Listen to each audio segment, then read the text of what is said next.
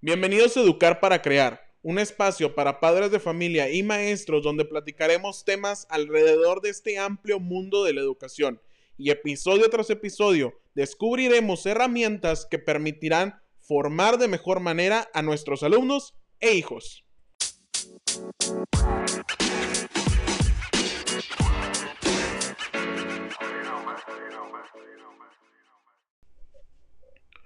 Un gusto tener con nosotros a Javier Lozano Rodríguez. Él es ingeniero en sistemas, máster en educación por competencias y actualmente es estudiante del doctorado en políticas educativas. Laboralmente se desempeña como subdirector de la Secundaria General número 5, turno vespertino en la ciudad de Nuevo Laredo, desde donde se transmite y graba nuestro podcast. Bienvenido Javier, un gusto tenerte con nosotros. Claro que sí, Tocayo, pues un gusto saludarte a ti y bueno, pues al auditorio que habrá de estarnos escuchando en diferentes horas, una excelente iniciativa de, hacer algo novedoso y sobre todo el uso de la tecnología para contribuir un poco al desarrollo del proceso, del quehacer educativo a nivel municipal, estatal y nacional, ¿verdad? Y por qué no también a nivel internacional. Eh, tú siempre con ese ímpetu que te caracteriza y esa, esas ganas de salir adelante y de iniciar proyectos en pro de la comunidad.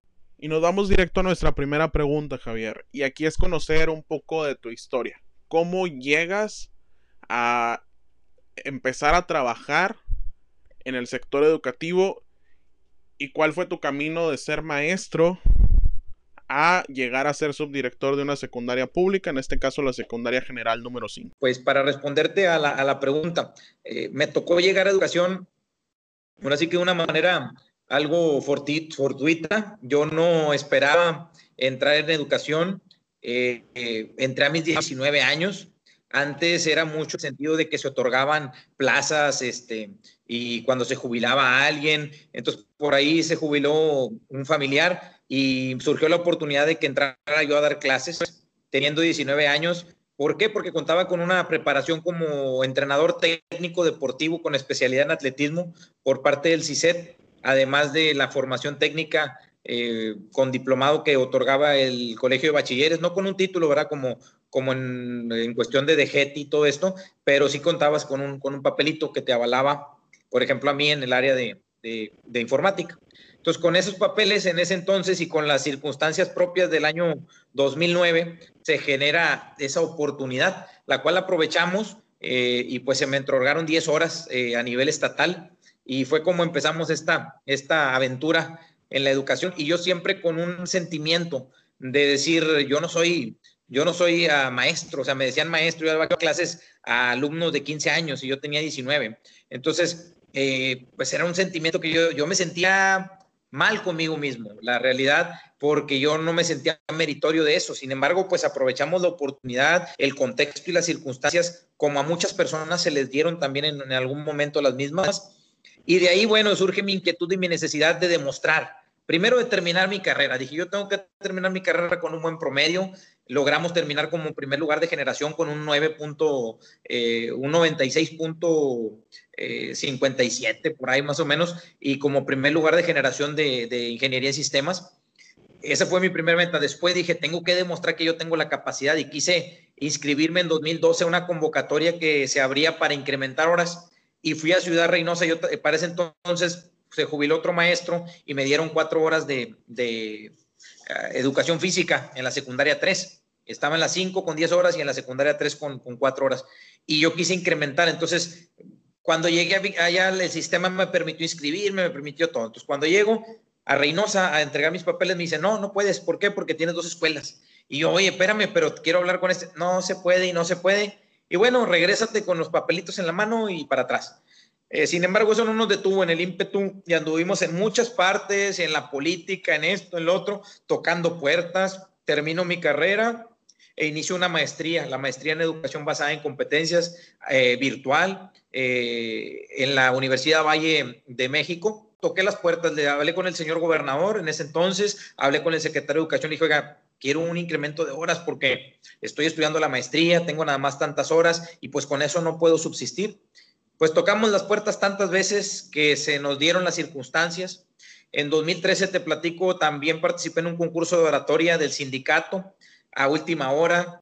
Y bueno, para no hacer el cuento largo, todo eso nos permitió lograr eh, que tuviéramos 19 horas federales y 10 estatales. Entonces logramos este, participar. Primero en 2015 entré a DGETI, porque yo por mi perfil dije en educación básica ya no voy a poder continuar, ¿verdad? Entonces dije, me voy a enfocar a DGETI en el área de programación, donde yo soy ingeniero en sistemas y sé programar y todo, y vamos, vámonos por ahí. Pues estuve dos años ahí, te platico, y luego pues, surge la convocatoria para subdirector eh, o directivo o lo que tú quisieras. Y dije yo, me voy a empezar de subdirector. Dije, vamos a hacer un cáliz, a ver qué pasa, 2017. Y entonces, pues me inscribo y toda la papelería, llevo a Ciudad Victoria, nos aceptan, adelante. Tenía el mínimo de horas, te pedían 19 horas como mínimo. Si yo hubiera tenido 18 horas, pues no hubiera podido participar, 17.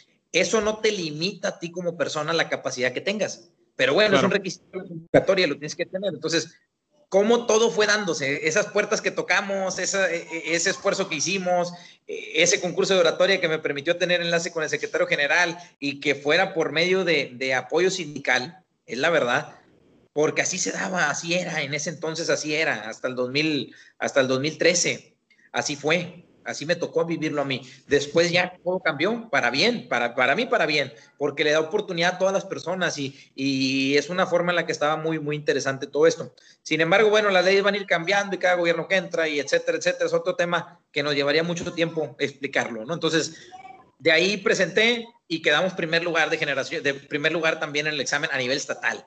Me sorprendí porque yo la verdad no estudié absolutamente cero, no abrí ni siquiera la guía, te soy bien honesto, no abrí la guía porque yo soy de las personas que piensan que a nuestros estudiantes tenemos que forjarlos precisamente para la vida, que aprendan, que conozcan y que cuando les pongan una evaluación, en cualquier momento que sea, lo conozcan o no lo conozcan, ellos puedan responder, porque tenemos la idea equivocada de prepararnos para un examen, cuando realmente un examen es una prueba que determina qué tanto grado tienes o conoces de algún tema en específico. Entonces, tú te preparas para un examen, pues realmente es algo de simulación. Y yo creo que tenemos que romper con eso. En lo personal, así lo viví yo, así lo he vivido en mis exámenes de admisión para la prepa, para la, para la, para secundaria, para la prepa, para la universidad. Jamás, jamás estudié que tú digas, ay, me voy a desvelar y la guía y esto. No, porque creo firmemente en que tienes, obviamente, todo el tiempo formándote, leyendo, aprendiendo, conociendo con la maestría, que no te prepares para un examen, que no leas una guía, no quiere decir que no estés preparado para el examen. Y eso es lo que yo quiero plantear y eso es una de las eh, filosofías y políticas que trato de implementar donde, pues donde he elaborado. Entonces, así fue como cuando participé y logré obtener primer lugar y me hablaron y solamente fue una plaza de subdirector ese año 2017 que otorgaron en todo el estado de Tamaulipas y me tocó a mí. Si hubiera quedado número dos, bye. No, al número dos no le dieron, al número tres no le dieron, no hubo plazas de subdirección, solamente el número uno y fue a mí la que me, eh, correspondió esa subdirección en ese año.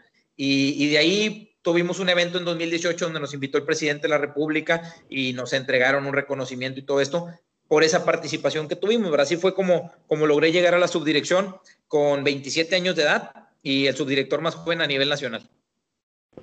Excelente historia, o sea, un ejemplo como estudiante, eh, estudiante de los primeros lugares, tanto desde primaria hasta, hasta universidad, inclusive maestría. Me imagino que en el doctorado también va súper bien. Y pues un ejemplo como maestro, la verdad es que es esforzarte y ahora sí que utilizar esos, esas herramientas o esas ayudas que, que se te presentaron en el camino para ir creciendo, ir labrando tu camino como, como maestro y ahora como, como, como subdirector de una escuela de una escuela pública creo que es, es, es muy loable y es muy válido para, para nosotros y darnos cuenta que pues cualquier actividad que nosotros realicemos, en este caso iniciaste con, con, el tema del atletismo como joven, eso te abre las puertas posteriormente a, a dar clases de, de, de, educación física y atletismo en una secundaria. La oratoria te abre las puertas para poder adquirir un poco más de horas dentro de, dentro de la secundaria. Entonces, creo que es un ejemplo claro para los jóvenes y para, para las personas que nos escuchan que cualquier actividad nos abre puertas. Sí, la recomendación es hagan todo al 100%, no importa lo que tenga que hacer. Yo les platico a, a, mis padres de familia, a mis alumnos, les digo, a los 19 años, 18, 19 años, yo trabajaba de rey, plazo, de rey mago en la Plaza Hidalgo. Me tomaba las fotografías, pero no era nada más el que se vestía de rey mago. Yo compré la cámara y compré la impresora y vendía las fotos también, porque el fotógrafo no iba, porque le daba flojera. Y yo vendía las fotos y, les compartía a los compañeros también la ganancia. Entonces, todo depende cómo veas el panorama y lo que tú hagas. Ese es, eh, eh, lo más maravilloso que podemos ver. Y después, les digo, ocho años después, es subdirector de la escuela. O sea, jamás me lo hubiera imaginado y jamás dije, yo quiero ser subdirector. Simplemente lo que yo siempre digo en la vida es, voy a dar lo mejor de mí y quiero lograr lo máximo que pueda y quiero ser mejor que lo que fue el día de ayer. Esa es eh, mi ambición más grande. Y qué mejor enseñanza para, para nuestros jóvenes eh, y que lo tengan de, vivo ejemplo dentro de, dentro de su plantel escolar. Y pues bueno, Javier, te explico un poco la dinámica de nuestro, de nuestro episodio. Siempre buscamos abordar un tema de interés popular o de interés general tanto para maestros como para padres de familia en temas de educación. Y pues ahorita no estamos exentos. Eh, COVID-19 ha venido a generar diferentes cambios dentro de la educación y parte de ello es el tema de la educación pública, en donde hace poco leía y, veía un video en donde comentaban que en México está cambiando la educación y que nos estamos moviendo hacia las nuevas tecnologías y nos estamos moviendo hacia las nuevas tendencias tecnológicas. Pero también nos decían, oye, pues sí, pero países de, más desarrollados o mejor desarrollados que México hicieron ese brinco, dieron ese brinco durante el 2015 o durante el 2016. Y pues básicamente México lo está dando en el 2020 y porque se le está forzando a realizarlo. Básicamente a, eso va el tema. Eh, cuando nos proponíamos en el equipo el, crear este, este podcast y este primer episodio, decíamos, pues vamos a tomar un tema de realidad. Y este tema pues es la educación en tiempos de pandemia. Entonces, pues va la primera pregunta, nos vamos rápido.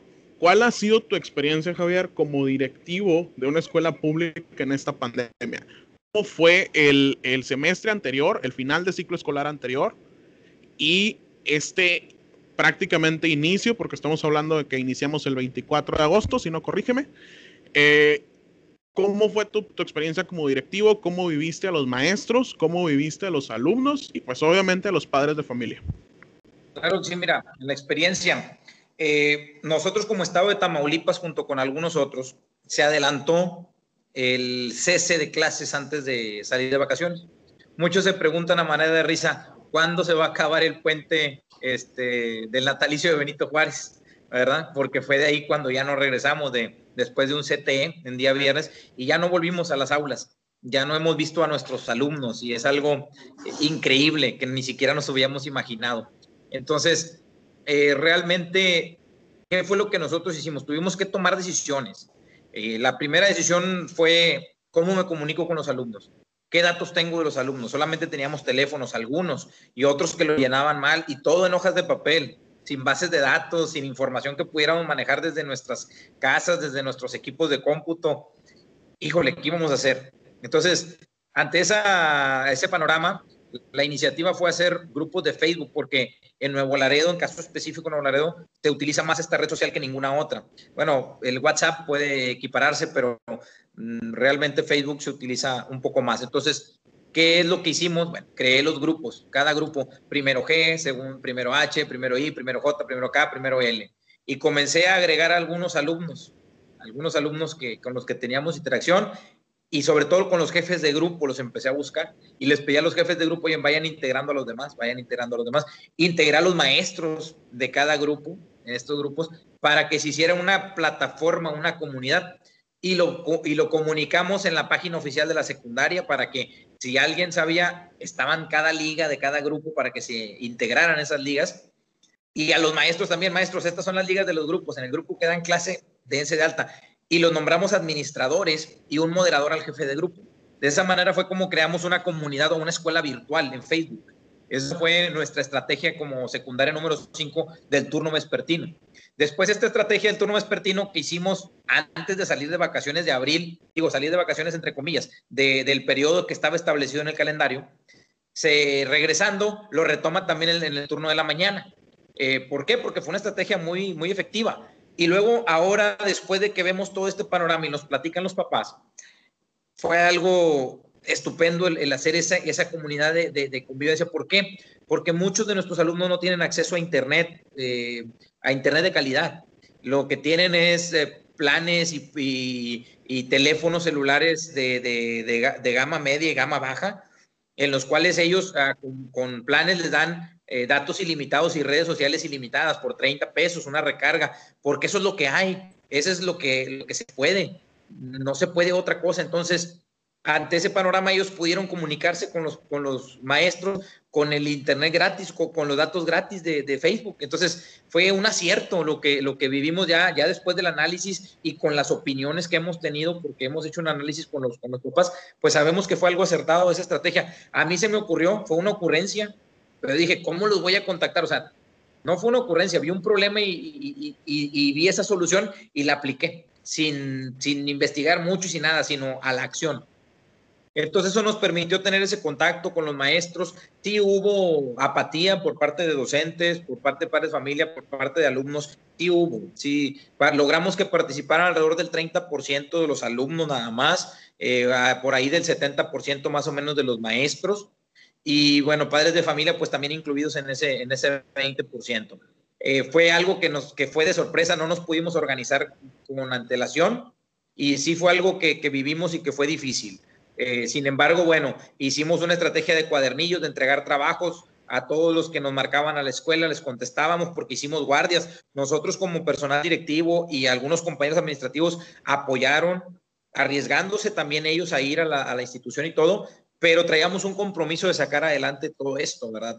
Entonces, eso fue lo que nos permitió salir adelante con nuestros compañeros de, personal, maestros muy comprometidos, profe, no me he contactado con este alumno y ahí andamos buscándolo hasta que lo encontramos y por teléfono y por el otro teléfono y con la abuelita y, con todos los medios que teníamos a nuestro alcance y logramos contactar a muchos que estaban rezagados sobre todo los de tercero eran los que más participaron. En tercero sí logramos más o menos más de un 50% de participación de alumnos porque pues estaban próximos a graduarse y son los que andaban más preocupados.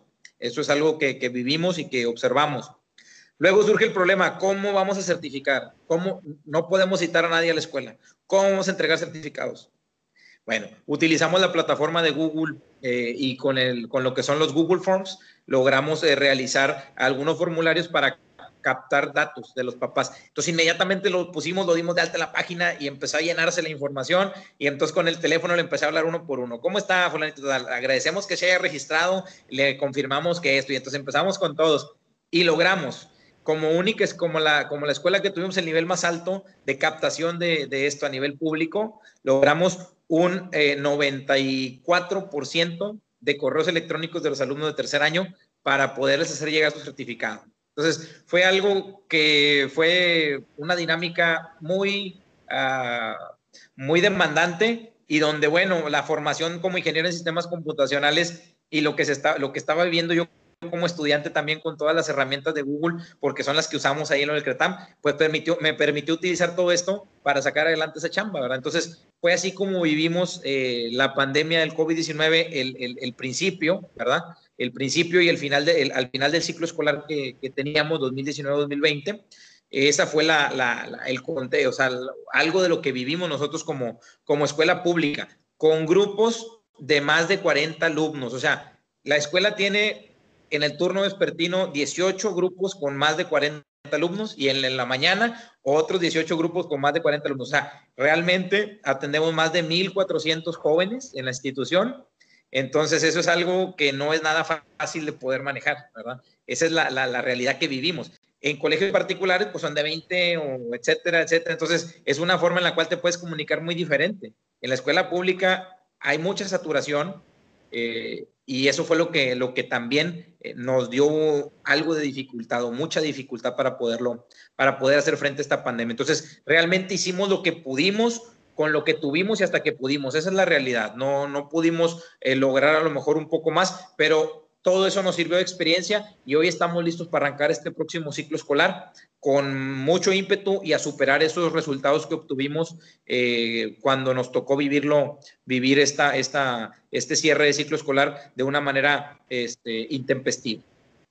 Y yo creo que caemos directito a la segunda pregunta. Y, y es, ahora sí que a, título personal, Javier Lozano, con su experiencia como maestro, con su experiencia como subdirector, ¿consideras tú que el, sector educativo, específicamente el público, estaba preparado ante esta situación que nadie nos esperábamos? Podemos decir que la mayoría de las escuelas no estábamos preparados. Habrá una que otra que sí lo estaba, porque no podemos, eh, no podemos hablar de términos absolutos, porque sería una falacia. Pero en su gran mayoría, el sistema educativo no estaba preparado para esta, para esta educación a distancia. Esa es la, la realidad que vivimos. Fue un, una sacudida, una, una, una sacudida enorme y, yo lo veo con buen ánimo, lo veo como una oportunidad grandísima de cambiar, como tú decías al principio, todo esto que debió haber sucedido hace cinco o diez años, debió haber sucedido, este, ahora sucede. Y todo eso nos, nos obligó a salir de zonas de confort a todos. Y eso pues nos permite que ahora las innovaciones puedan darse de una manera más rápida. Yo le estoy apostando a esto y de hecho mis temas de investigación eh, eh, o mi, mi, línea de investigación es eh, la tecnología educativa y cómo, cómo se tiene que implementar y qué es lo que existe dentro de la investigación del doctorado. Es en lo que va encaminada este, mi tesis también. Entonces, por eso lo tomé, tomé ese tema por todo esto que sucedió también y hay mucho, hay mucho, mucha tela donde cortar y hay mucha área de oportunidad para mejorar como instituciones. Pero no estábamos preparados, la verdad no estábamos preparados para hacer frente a esto de manera directa, de manera concreta, no. Obviamente había alguien quienes estábamos más, más aptos para, para adaptarnos a las circunstancias. Los seres humanos somos de adaptarnos. Entonces, pero una cosa es adaptarte y otra cosa es estar preparado para eso. Nos tuvimos que adaptar porque no había de otra. Era sí o sí, no había más. Entonces, pero preparados no estuvimos. Eh, esa fue la realidad. Basados en, esta, en este punto en el que nos tuvimos que adaptar o en el que la educación pública se tuvo que adaptar hacia, estos, hacia, esta, nueva, hacia esta nueva normalidad, mi siguiente pregunta es, ¿cuál es el reto más grande de la educación pública ante esta nueva normalidad y ante estas nuevas problemáticas que nos ha traído COVID-19? El reto más grande es integrar, integrar las diferentes modalidades que hay las diferentes formas de ver las cosas del gobierno estatal, del gobierno federal, de nosotros como institución, de cada maestro, ¿sí? Integrarlo de los padres de familia de la forma de que cada quien vemos el mundo, integrarlo de una, de una misma manera. Yo creo que ese es el reto más grande para poder eh, conectar y tener esa comunicación. El reto más grande fue cómo lograr, o es cómo lograr una comunicación efectiva entre el padre de familia, la escuela. Si antes no sucedía cuando iban los muchachos a la escuela, el padre de familia estaba deslindado, desligado, pues ahora es mayor ese, ese reto. Sin embargo, creo que está habiendo más cercanía por lo mismo, porque es necesario, porque tienen que buscar, me llueven eh, mensajes de Facebook, subdirector, que esto, subdirector, que el otro, y me llegan a la bandeja de negociados y a cada rato tengo que checar el spam para poder contestarles. Y les hemos contestado a todos, a la mayoría, porque por alguno puede ser que alguno se me haya pasado, pero casi a todos, te puedo asegurar, les hemos contestado y resuelto las dudas, porque ese es nuestro trabajo, ese es nuestro trabajo que tenemos que hacer eh, como funcionarios públicos, como servidores públicos, eh, resolverle a la gente sus, problemáticas, aunque sean redundantes y aunque ya se hayan dicho otra vez, no, no debemos de molestarnos porque cada quien vive su propio contexto y circunstancia. Tenemos que ser empáticos y hoy eso se tiene que vivir siempre. Hoy los cursos de los maestros que tuvimos fueron encaminados a esto, a la empatía y a estos valores. Pero más que cursos y más que se nos diga cómo son, tenemos que vivirlo en el día a día. Eso es eh, lo que nos hace falta y poder predicar con el ejemplo. Entonces, realmente el reto más grande es ese, la comunicación, el poder ser empáticos y el poder eh, encontrar de qué manera podemos tener alcance, una cobertura universal para que garantice las condiciones de igualdad en, el, en la cuestión del servicio educativo nacional. Por eso tuvimos que emigrar. Muchos utilizan o, es cómodo utilizar, ya cuando aprendes, utilizar las clases virtuales es muy, muy interesante, pero no garantiza el acceso a todos, ¿verdad? Ese es el punto más importante. Por eso se tienen que implementar diferentes estrategias y por eso considero que Aprende TV es una de las mejores estrategias que podemos tener, pero siempre a la par con una estrategia propia local, ¿sí? sin ponerse una sobre la otra ni otra sobre la otra, sino tratar de coexistir. Por eso te decía, lo más difícil es articular esas diferentes estrategias y construir una que resuelva las problemáticas propias de cada institución educativa. ¿Cómo ha sido la relación escuela-padres de familia durante esta pandemia? Y le agrego un poquito más, ¿cómo ha cambiado del modo presencial hacia el lado ahora virtual? Mira, te voy a ser muy honesto. Para mí ha habido mayor comunicación. Ha habido mayor comunicación, mayor forma en la que el papá se comunique e interactúe con maestros, eh, con nosotros como, como directivos, con los secretarios, eh, con la escuela a través del teléfono. Eh, ha habido mayor participación porque pues no saben qué hacer y tienen que resolver sus dudas y entonces les quita esa pena de que voy a ir y me van a regañar o, o, no puedo ir porque tengo un trabajo, porque eso quita muchas, o sea, como tiene cosas buenas, como tiene cosas malas, como todo, ¿no? Entonces, dentro de lo bueno es que ahora la comunicación, pues se da tú en tu casa, yo en la mía, en mi comodidad, en mis circunstancias, terminamos de platicar ahorita y ya me voy a lo mío. No tengo que trasladarme de la escuela a la casa y de la casa a la escuela. Y sobre todo que nosotros tenemos, por la calidad que ha presentado la escuela, eh, por los maestros que tenemos y que le han dado este realce a nuestra institución, eh, alumnos que viven muy lejos, que vienen de reservas hasta la Buenavista, que son como 20 minutos, 25 minutos, media hora desde Colorines, eh, y van a nuestra escuela. Teniendo escuelas más cerca, acuden a nuestra institución porque consideran que es una escuela que les brinda un servicio con algo más de calidad. Digo, no somos perfectos, nos falta bastante, esa es la realidad. A todas las instituciones de educación pública nos falta mucho, pero hacemos lo mejor que podemos con los recursos que tenemos y sobre todo eh, con el contexto social que, tenemos y que se vive, ¿verdad? Entonces, eh, no tenemos los resultados que queremos, pero estamos trabajando por construirlos y, por seguir mejorando. Entonces, la relación del padre de familia eh, en esta pandemia fue de mayor cercanía, mayor búsqueda de qué iba a ser su hijo, ¿sí? Y de plano los que jamás van, ¿verdad? Pues esos también jamás los vimos otra vez. Entonces, lo mismo que pasaba en lo hecho real también pasó en lo otro, pero ya hubo un mayor acercamiento de más papás, entonces nos dimos cuenta, hay muchos papás que no van o no buscan qué pasa con su porque sus hijos ahí van despacito, pero no, pero van van bien y pues ahí los dejan solos, ¿verdad? Pero ahorita pues tuvieron que hablar por ellos y e interactuar y, muchos grupos se integraron con papás, no con alumnos, porque eso también es muy difícil. Tenemos que respetar eh, muchas situaciones. Entonces, los papás también están integrados dentro de los grupos de Facebook para que ellos vean de, primera mano qué es lo que, lo que está sucediendo. Ok, entonces con esa dinámica de, agregar a los padres de familia, prácticamente papá, mamá regresaron a la escuela y están al pendiente mucho mejor y de primera mano del avance de sus hijos y de la comunicación con, con, entre escuela, alumnos y, y, padre de familia. Creo que fue una, una excelente estrategia en donde ahora sí que involucramos Posiblemente lo podemos ver a fuerzas, pero funcionó en donde otra vez papá y mamá toman esa comunicación y estrechan ese lazo con la escuela. Y creo que es, es, muy válido, además cuando queremos lograr resultados en nuestros alumnos, como es el caso de, de, ustedes. Pues bueno, eh, parte de, de, de, este, de, este, de, esta, de esta, ahora sí que nueva normalidad, nos lleva a que nuestros alumnos y nuestros maestros tienen que aprender a trabajar con estas nuevas tecnologías o con estas tecnologías actuales.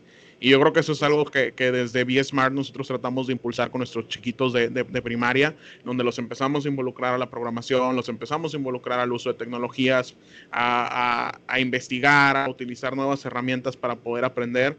Y creo que aquí cae, cae fuerte, o sea, cómo fue o qué tan qué, qué habilidades realmente o qué, o qué conocimientos deben de adquirir nuestros alumnos. Y hago una pausa larga. También nuestros maestros con estas nuevas tecnologías. Y, y hablamos ahorita que se tienen que desarrollar súper, súper rápido, pero también aquellos maestros o próximos maestros que nos escuchan es, ¿qué tenemos que aprender antes de llegar al aula? Nosotros como maestros, ustedes como maestros. Entonces, pues dejo la, dejo la pregunta ahí. Dentro de los cursos que tuvimos como maestros acuñé una frase que dice, enseñar para aprender y aprender para enseñar, ¿verdad? ¿Por qué? Porque nosotros como maestros también tenemos que aprender para poder enseñar. Y ahora, eh, siempre en mi quehacer educativo, sobre todo con los alumnos de nivel medio superior, pero también con los de secundaria, les he dicho siempre una cosa, en este mundo, la información que hay es casi infinita, ¿sí? Porque no la podemos alcanzar a medir. En términos de, información y de palabras y de todo. Casi todo lo que se ha dicho ya lo ha dicho alguien más, con otras palabras o en otro orden, pero todo lo que se dice ya, ya había sido dicho de alguna manera. Entonces, lo más importante para la vida es saber buscar. ¿Sí? Saber buscar y ahora lo refuerzo con el estudio del doctorado, que es algo sumamente de investigación y parte del método científico que todos vimos en algún momento. Y es observar el problema. Tenemos que tener la habilidad de observar qué dificultades hay.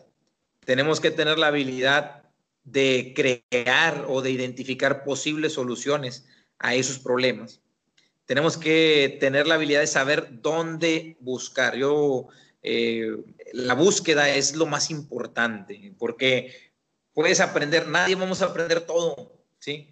Tenemos que aprender dónde podemos encontrar las cosas. Si nosotros aprendemos dónde encontrar las cosas, podemos valerlos por nosotros mismos y podemos resolver cualquier problema que se presente en algún momento. Entonces, esa es la habilidad más importante que tenemos que tener. Hoy tenemos la biblioteca más grande del mundo en la palma de nuestra mano, en el celular, con acceso a Internet o en la computadora. Pero si no sabemos buscar, si no sabemos qué necesitamos, si no creamos un pensamiento crítico, un pensamiento científico de búsqueda, de, resolver problemas, de, no desesperarte y ver todo el problema grande, sino subdividirlo en, pequeñas partes y resolver poco a poco para encontrarle la solución más adecuada a las problemáticas, pues ahí nos vamos a quedar. Lo que aprendamos hoy se nos va a olvidar. ¿Por qué? Porque, porque también lo que aprendamos hoy, mañana ya no sirve porque se crea algo nuevo. Entonces, es tan dinámico, tan creciente esta evolución, que la herramienta más importante que tenemos que tener es la habilidad de saber buscar, ¿sí? De saber buscar para resolver los problemas que se nos presenten en la vida. Y siempre les decía, ¿cuál es el paso, el primer paso para resolver un problema? Análisis.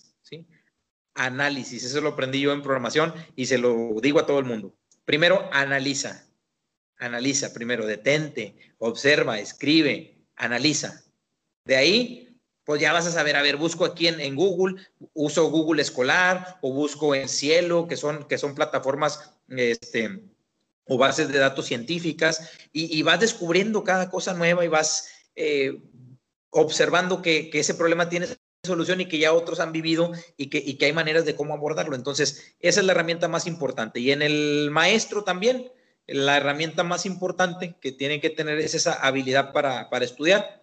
Pero sobre todo nosotros como docentes tenemos que tener mucho los valores como la empatía, eh, el entender que los chicos tienen circunstancias muy distintas a nosotros y que tenemos que encontrar la manera de decirles que cuentan con nuestro apoyo para resolver sus problemas. Eso es muy importante porque al final del día la verdadera transformación social ocurre cuando las personas eh, logran tener ese empuje, ese impulso que les permita superar un, reto pequeño que después ya por ellos mismos pueden seguir adelante, ¿verdad? Pero hay veces que esa barrera, si no brincamos esa barrera, si alguien no nos ayuda para, para brincar esa barrera, pues ya el camino que sigue es liso.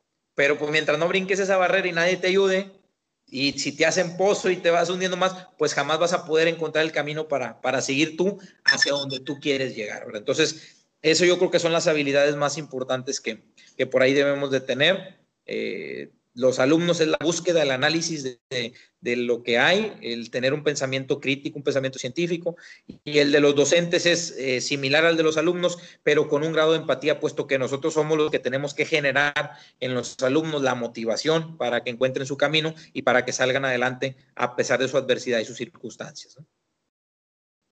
Claro. Y pues bueno, nos vamos a, platicar un poquito de futuro. Vienen seis meses, arrancan seis meses. Yo sé que ustedes como maestros arrancaron hace un par o hace, hace dos o tres semanas su preparación y hablas de cursos y demás, eh, pero vienen seis meses para nuestros jóvenes. Eh, en este caso, pues de secundaria y hablamos de, todo, de todos los, los, grados escolares.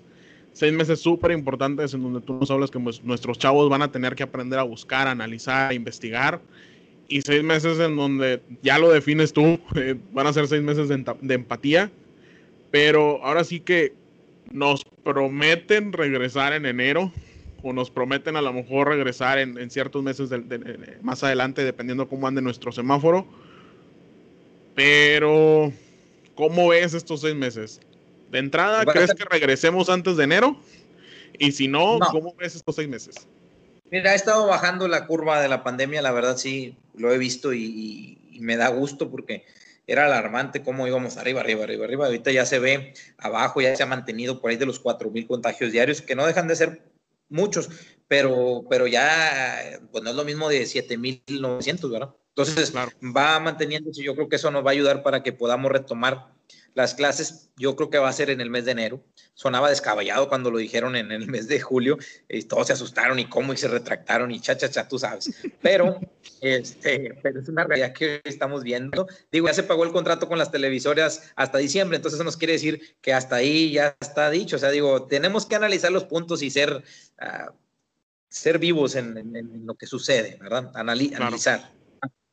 Y yo creo que van a ser meses de, de mucho aprendizaje donde el maestro va a adquirir nuevas habilidades porque va a tener que enseñar algo que otra persona esté dando, contenidos que otros están eh, dando, proporcionando y cómo hacer que eso funcione. Es algo muy interesante. Vamos a, esperar los resultados, pero yo lo veo con buen ánimo. Creo que, que nos va a dar un panorama diferente y nos va a hacer crecer como personas porque cada quien tenemos la oportunidad de ver si funcionó o no funcionó y por qué lo que yo hago es más importante que lo que se hace en televisión y cuál es el valor que tiene el maestro, nos lo vamos a dar nosotros mismos, no, no alguien más. Entonces, yo creo que eso va a ser lo interesante y sobre todo, pues, eh, el valorar, valorar lo que teníamos, valorar esa convivencia, porque no se puede, la convivencia no se puede sustituir por la televisión, jamás.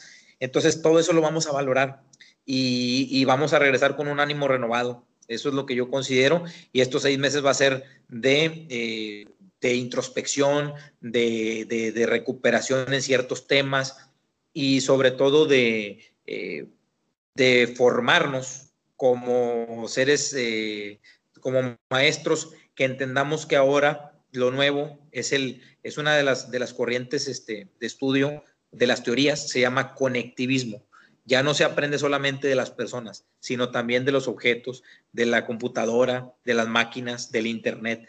Ya no aprendemos solamente este, de, las, de, las personas, sino que todo está interconectado y se puede aprender de todo todo el momento. Eso es algo que yo creo que nos va que ya nos cayó y que nos sacudió y vamos a regresar con mucho entusiasmo. Para mí yo creo que es una, una preformación de lo que viene, de la, de la revolución que tiene que tener la educación. Ok, y aquí ahora sí que me vas a resolver una duda, Javier.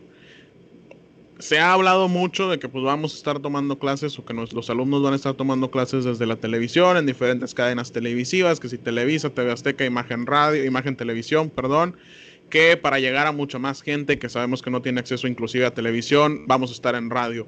Pero eh, mi duda es, ¿vamos a trabajar o los alumnos van a trabajar directamente en, televisión, pero va a haber un seguimiento por parte de las escuelas, se van a asignar tareas o actividades por parte de las escuelas, o cómo va a estar, cómo va a ser esa dinámica. Tenemos que dar un acompañamiento. Dice que las escuelas donde se tenga acceso a, la señal de televisión, no deberá existir otra estrategia. Eso es lo que nos indica eh, en la capacitación que se nos está dando. Sin embargo, creo que eso debe ser acompañado y los maestros van a llevar su propia orientación y van a llevar algunas otras actividades, pero siempre tratando de no saturar a los alumnos, porque pues no podemos este, eh, influir en eso y saturarlos porque pues también es contraproducente. Entonces hay que tener una línea, pero sí tratar de darles ese plus, ese extra a los alumnos lo oficial es la televisión, por eso estamos siguiendo eso.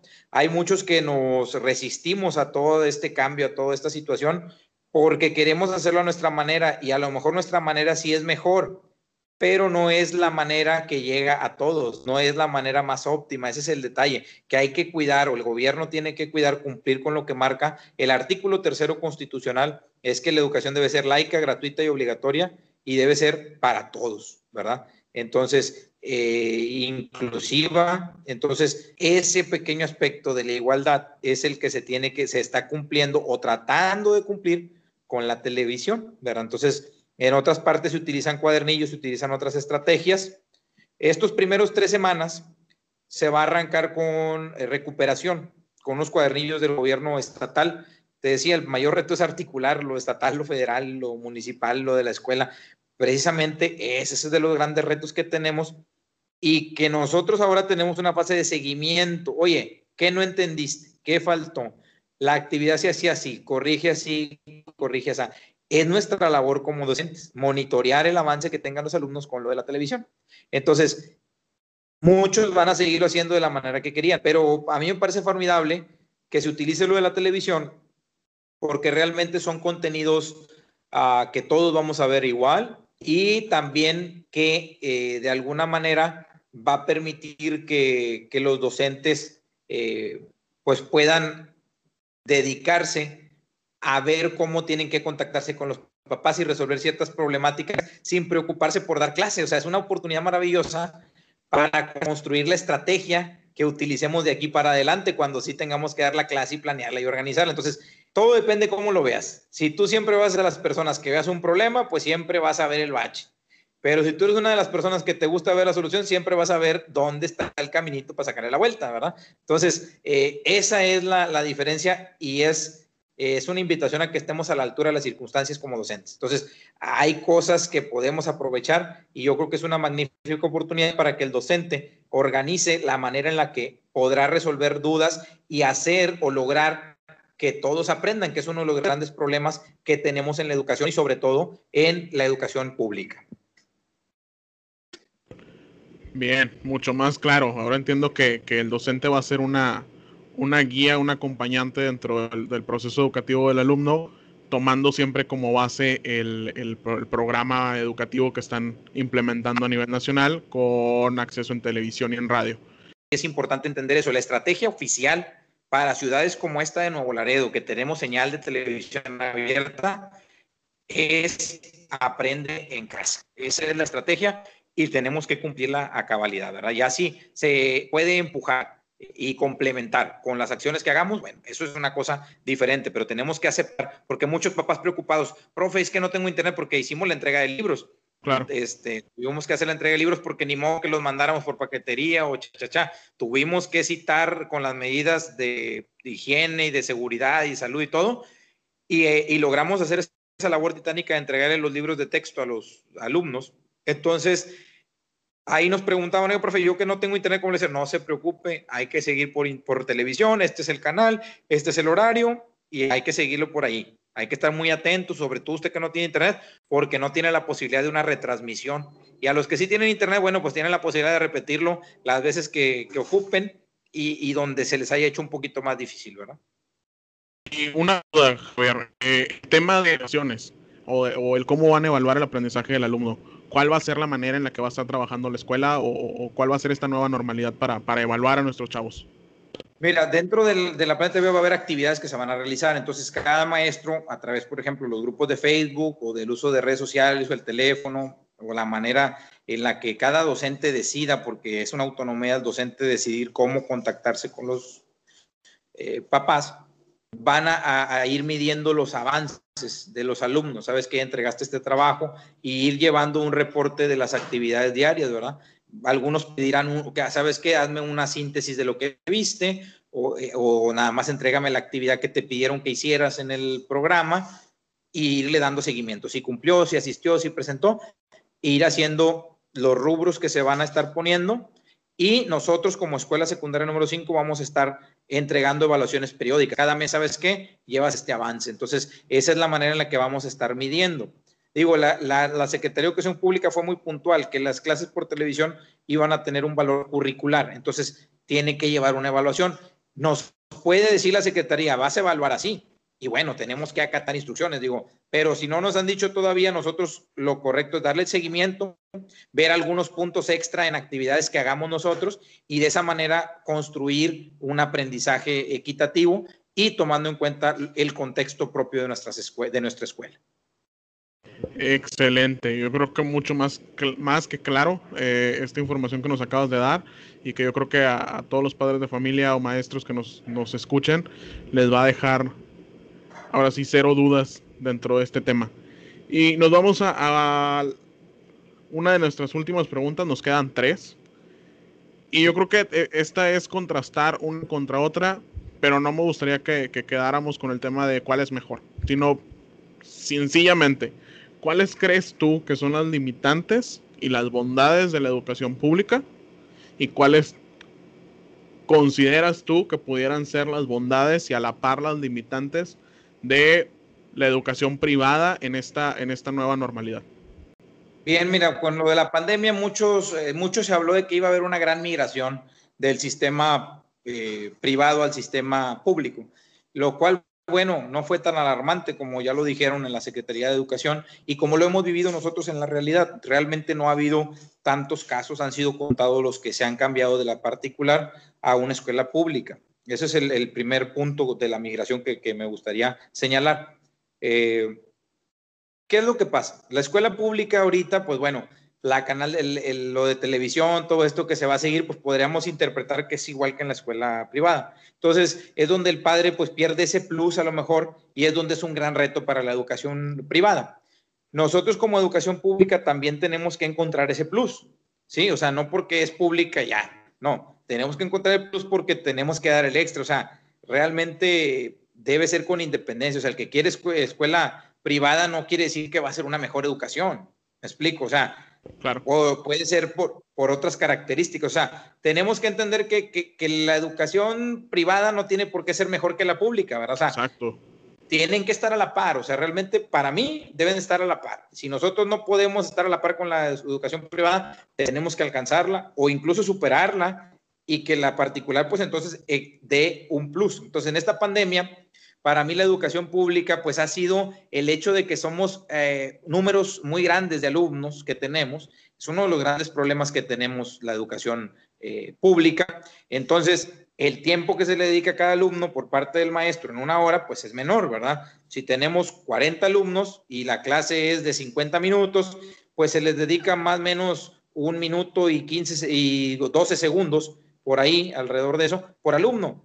Y si hablamos de un colegio privado donde hay 15 alumnos, o 20, 10, ¿verdad? Por grupo, pues estamos hablando, si son 20, pues se les dedica en los 50 minutos, dos minutos y medio más o menos por cada alumno. Entonces, realmente es el doble de tiempo eh, y esa es la diferencia, donde podemos encontrar esas diferencias entre la escuela privada y la escuela pública, que ahora la escuela pública está migrando a reducir los grupos, porque ya ahora te platico, antes eran de 44 alumnos los grupos y ahora son de 38, porque así lo marcó ya el sistema, ya redujeron 6 alumnos por grupo, eh, más menos, más del 10%. Entonces eso es algo muy importante de avance que estamos teniendo y que lo habíamos estado reclamando desde hace mucho, porque esa cantidad de alumnos para darle universalidad a la educación es lo que ha impedido que de alguna manera tengamos mayor avance, porque es una problemática muy compleja. O sea, realmente tenemos que entender que todo el problema que tiene la educación y lo que venimos arrastrando no es por un solo factor, sino que es multifactorial y multicausal. Entonces, ahí es importante ver todo eso y es donde la escuela privada da un plus porque si no hubiera escuelas privadas, no se puede absorber al 100% la escuela eh, en los grupos o se trata de absorber, pero pues vamos a tener una menor calidad. Es el, esa es la realidad que tenemos. Entonces, para mí yo creo que el reto más grande de la, de la escuela pública es cómo poder eh, atender a estos alumnos, ¿sí? Eh, de una manera en la cual podamos ofrecer nuestros mejores servicios de, de calidad y lograr una educación de calidad de verdad.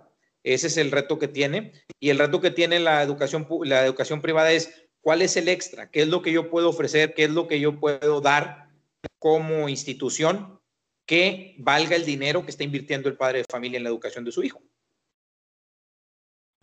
Claro. Y yo creo que a, partir de este retorno a clases, eh, quisiera ahora sí que darte carta abierta a, un consejo a padres de familia, alumnos y maestros ante este, ante este retorno a actividades. Un, un consejo que tú como, como, como, como directivo, como maestro, quisieras brindar a, estos tres segmentos que, complementan o que forman la educación, la educación.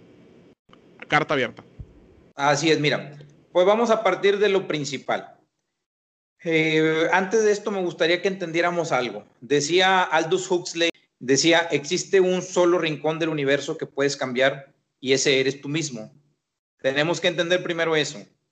¿Qué puedo hacer yo para cambiar mi realidad? No qué va a ser la escuela, no qué va a ser mi papá, no qué va a ser mi hijo en el caso que sea, no qué van a ser mis maestros, no. ¿Qué voy a hacer yo como alumno? ¿Qué voy a hacer yo como padre de familia? ¿Qué voy a hacer yo como maestro? ¿Qué voy a hacer yo como directivo? ¿Qué voy a hacer yo como supervisor? ¿Qué voy a hacer yo como, sí? ¿Qué voy a hacer yo como sociedad para contribuir? Entonces, esa es la pregunta principal que nos tenemos que hacer. Si nosotros partimos de esa pregunta, realmente vamos a poder lograr un cambio. Sí, el cambio es una palabra que está muy trillada, que está usada en la política, pero el cambio no le pertenece a nadie. El cambio solamente le pertenece a cada persona.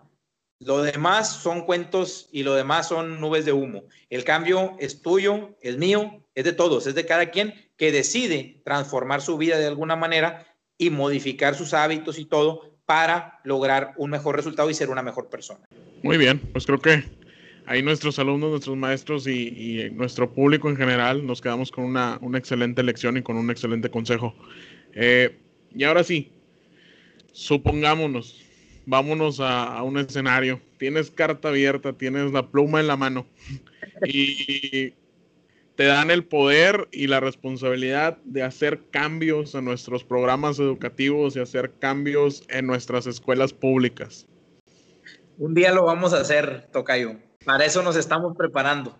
Pero hoy podemos soñar. Ponte en, los zapatos del Javier de unos años más adelante, que tiene todo el, talento, todas las ganas y, todo el poder de, poder cambiar nuestros programas educativos a nivel estatal, a nivel ciudad o a nivel nacional. ¿Quién, quién dice que no?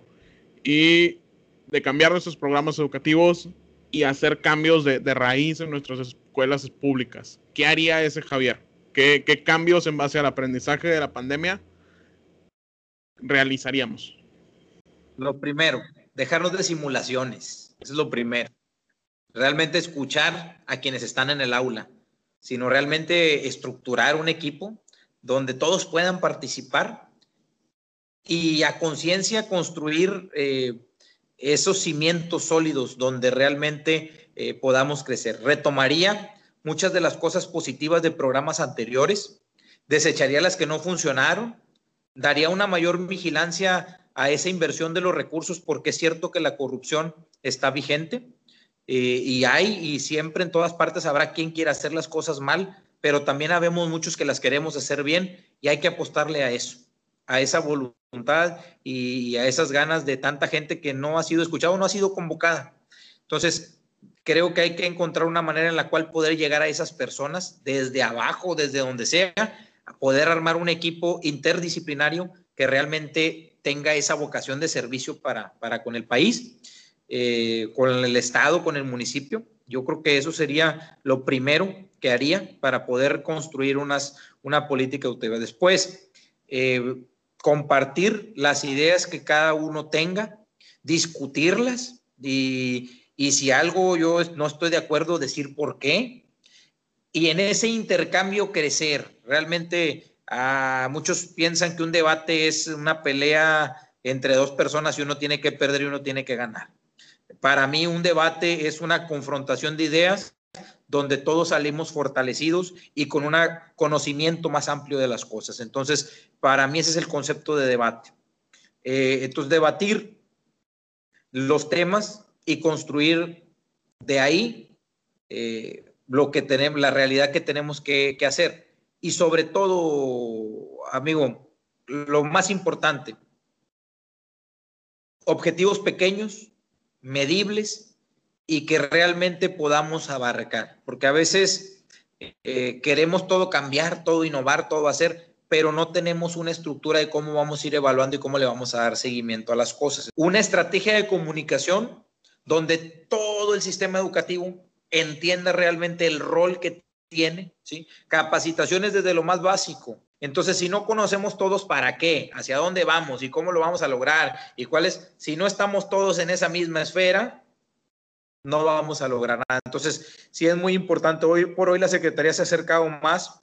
El secretario de Educación nos da un mensaje cada inicio de curso del Consejo Técnico Escolar. Eso es algo positivo que, que retomaría pero las políticas públicas en materia educativa en el país requieren adecuarse al contexto que vivimos, requieren eh, que el uso de la tecnología, que es uno de los campos, es mi línea de investigación en el doctorado, que el área de tecnología sea más explotada. hay muchas herramientas que nos regala, por ejemplo, Google de Classroom y todo esto. ¿Cómo vamos a hacer para que el Internet llegue a todas partes y en un momento dado poder tener unas clases virtuales a la par de las clases presenciales? Porque no se pueden eliminar. Pero qué interesante sería que el alumno ya tuviera sus tareas en la plataforma. Qué interesante sería ver todo esto eh, que pudiera haber una comunicación más directa entre el padre de familia y la escuela. Todo esto tiene que escalar a, nivel de políticas públicas eh, para poderle dar respuesta a los tiempos que actualmente vivimos. Esta pandemia nos sacudió, esta pandemia nos sacudió y nos dice eh, que es hoy cuando tenemos que no iniciar la carrera, tenemos que meterle turbo, para alcanzar el nivel que deberíamos de tener hoy por hoy aquí en nuestro país. Entonces, no pasa nada, lo que ya pasó, ya pasó y no lo puedes cambiar, no.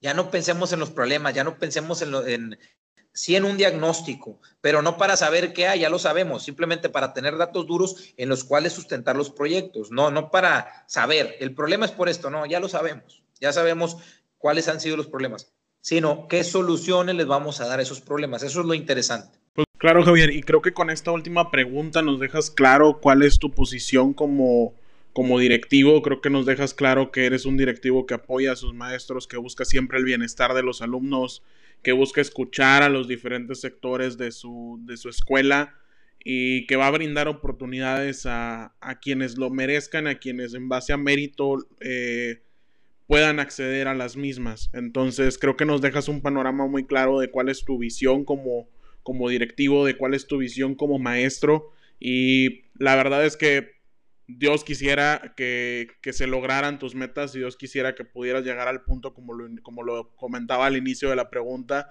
de poder tomar decisiones y de poder firmar acuerdos y de poder llegar a, a transformar la educación de nuestra ciudad, de nuestro estado, de nuestra república. Pero creo que estás haciendo un muy buen, un muy buen primer intento, un muy buen primer prototipo al, estar trabajando en la secundaria general número 5. La verdad es que felicidades Javier y se acabó nuestra charla, se acabó nuestro tiempo. Eh, la verdad es que muchas, muchas gracias por, por, brindarnos y abrirnos eh, la, puerta para poder platicar con nosotros. Creo que nos dejas un panorama muy claro de lo que es la educación pública, de cómo la educación pública se ha ido adaptando hacia esta nueva normalidad, qué retos tiene, qué retos tuvo al, inicio esta, de esta pandemia. Y pues bueno, lo mejor para este inicio de ciclo escolar. Eh, iniciamos, inicia ciclo escolar, me imagino, el 24 con, con alumnos. Esperemos y todo fluya y esperemos en enero volver a, tener alumnos en aula y, y, que ahora sí que los maestros vuelvan a, tener contacto con esos alumnos que, que, sabemos que es una relación muy, muy interesante entre, entre maestro-alumno. ¿Algo que, que, nos quieras agregar? Pues nada más agradecerte y decirte eh, a ti, a tu equipo, que esta es la forma en la que se pueden cambiar las cosas. Realmente hoy no tenemos que esperarnos a mañana que estemos en algún puesto para, para cambiar la realidad o que estemos en un lugar donde podamos eh, aportar. Desde cualquier trinchera podemos hacerlo. Yo creo que esta plataforma que tú estás utilizando y el uso de estos recursos para tratar de, transformar la realidad es algo muy importante, ese ímpetu que tú tienes y el respaldo sobre todo de un equipo que te acompaña porque porque no hacemos las cosas solos, sino que tenemos equipos que, nos apoyan, que creen en nosotros, que tienen fe en lo que nosotros eh, proponemos y sobre todo la confianza y que apoyan este tipo de, proyectos. Pues felicitarte, eh, agradecerte la oportunidad de ser el primero en, estar aquí en, esta, en, este, en este escenario y pues no tengamos miedo a los retos. Este reto que tú emprendes, seguro estoy que habrá de tener éxito como siempre lo has tenido y pues mis mejores deseos para ti, para tu equipo en esta nueva encomienda. Agradecido por la oportunidad y con el gusto de saludar a todos nuevamente. Que tengan todos un excelente día, noche, tarde, fin de semana o lo que sea que estén disfrutando en el momento que estén escuchando este programa.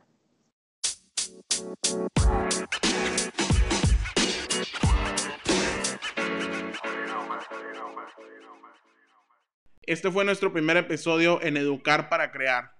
Y de la mano de Javier Lozano Rodríguez comprendimos la realidad de la educación pública en época de pandemia. No olvides seguirnos en redes sociales, estamos como BSmartLC tanto en Instagram como en Facebook. Dudas, comentarios, quejas y sugerencias, nos puedes hacer llegar a un correo electrónico a contacto arroba bsmartlc.com. Nos escuchamos a la próxima.